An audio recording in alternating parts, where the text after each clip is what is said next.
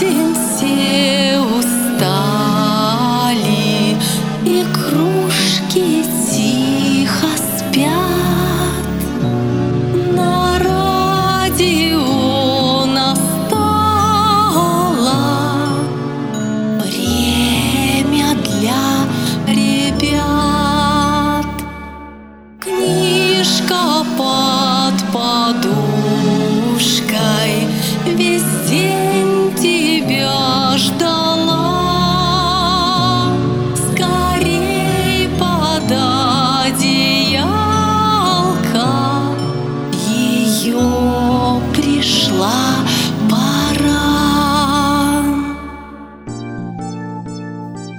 Добрый вечер, мальчики и девочки! У вас в гостях радиопередача «Книжка под подушкой» и я, ее ведущая Ольга Радченко.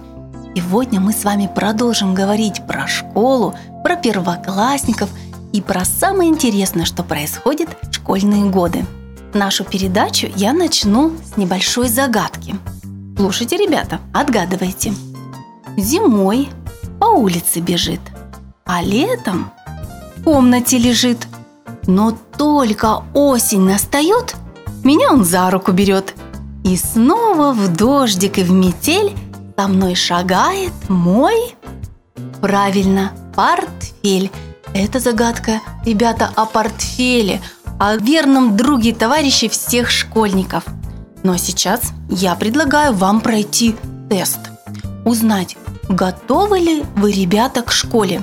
Причем этот тест может пройти каждый, кому больше трех лет. Давайте с вами узнаем. Проверяйте, есть ли у вас голова? Есть. Она нам понадобится для знаний. А туловище есть? Оно нам нужно для бутербродов. Так, рука есть? Рука один для учебы. Рука два. Нашли у себя? Для ковыряния в носу. Тоже иногда полезное дело. Ну а следующее нам нужен рюкзак. Рюкзак нам нужен для книг, бутербродов, ну и, конечно же, игрушек. Я вам открою большой секрет. У каждого ученика, будь то первоклассник или одиннадцатиклассник, в рюкзаке обязательно лежит игрушка. Ну, если вы все нашли у себя, и голову, и туловище, руки, и рюкзак, значит, будьте уверены, вы к школе готовы. Писатель Леонид Каминский рассказал мне очень интересную историю про девочку Машу, которая пошла в первый класс. Маша пришла в школу и, как ее одноклассники, села за парту перед учительницей. Учительница у них спросила, «Ребят, кто знает, зачем нужно ходить в школу?» Руку поднял мальчик Витя. Он сказал, «Чтобы научиться читать». Потом руку подняла девочка Наташа. Она сказала, и еще, чтобы научиться писать. Правильно сказала учительница. Тут встал Юра и сказал, чтобы научиться считать. Молодцы, ребята, сказала учительница. Вы все ответили правильно. Ну, тут Маша встала, взяла свой портфель, сложила все, что у нее было на парте и пошла к двери. «Стой! Ты куда?» – удивилась учительница. «А мне не нужно ходить в школу», – сказала Маша – я уже умею и читать, и писать, и считать. Стой, стой, подожди, это хорошо, сказала Машина учительница. Но мне кажется, что ты еще не все знаешь. Ну вот, например, сколько будет, если 25 умножить на 5? Или, например, как по-английски кошка? Ну а ты знаешь, где живут пингвины? А что это, разве все учат в школе? Удивилась Маша. «Ну, конечно», — сказала учительница. «И почему листья зеленые, и почему светятся звезды, и многое другое. Ну как, ты остаешься?» «Ну ладно, остаюсь», — сказала Маша и вернулась к себе за парту. Вот такая веселая история произошла на уроке с первоклассницей Машей. Ну а кто уже сидел на уроках, тот точно знает, что после урока наступает что? Долгожданная перемена – я хочу вам прочитать шуточное стихотворение «Перемена», которое написал Борис Захадер. Перемена, перемена, заливается звонок. Первым Вова непременно вылетает за порог. вылетает за порог, семерых сбивает с ног. Неужели это Вова, продремавший весь урок? Неужели этот Вова пять минут назад ни слова у доски сказать не мог? Если он, то несомненно, с ним большая перемена. Не угонишься за Вовой. Он, гляди, какой бедовый. Он за пять минут успел переделать кучу дел. Он поставил три подножки, Ваське, Кольке и Сережке, прокатился кувырком, на перила сел верхом, лихо шлепнулся с перил, под затыльник получил, сходу дал кому-то сдачи, попросил списать задачку, словом, сделал все, что мог. Ну а тут опять звонок. Вова в класс плетется снова. Бедный, нет лица на нем.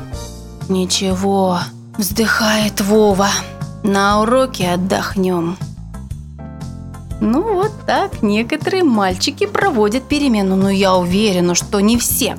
Есть хорошие послушные ученики, которые не носятся, не ставят подзатыльники и подножки во время перемены. На самом деле, ребята, школе происходит очень много интересного, не только уроки и перемены.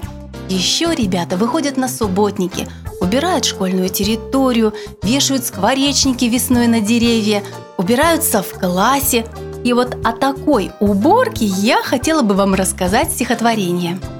Андрей Усачев «Уборка». Ты, Крылов, цветы полейка, там в углу большая лейка. Ты, Козлов, с доски стирай, ты, Петрова, подметай. Нет проблем, сказал Крылов. Все хоккей, сказал Козлов. А суровая Петрова не ответила ни слова. В общем, чтобы был порядок, пояснил учитель мысль. И ушел с горой тетрадок, и события понеслись. Взял Крылов большую лейку, стал Петрову поливать. Не стерпел Козлов и тряпкой стал Петрову вытирать. А суровая Петрова не сказала им ни слова и Козлова, и Крылова стала щеткой выметать.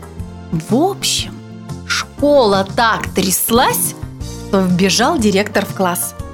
И, взглянув на них с испугом, «Что вы сделали с друг с другом?»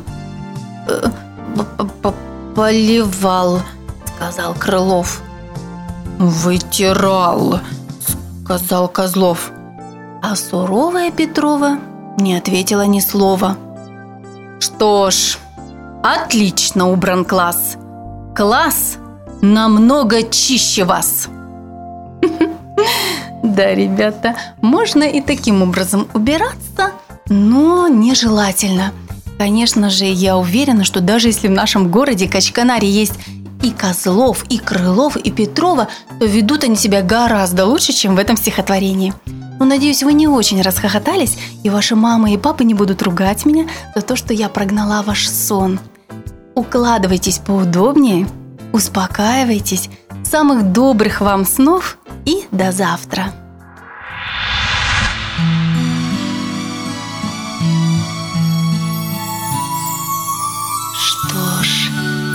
nearby.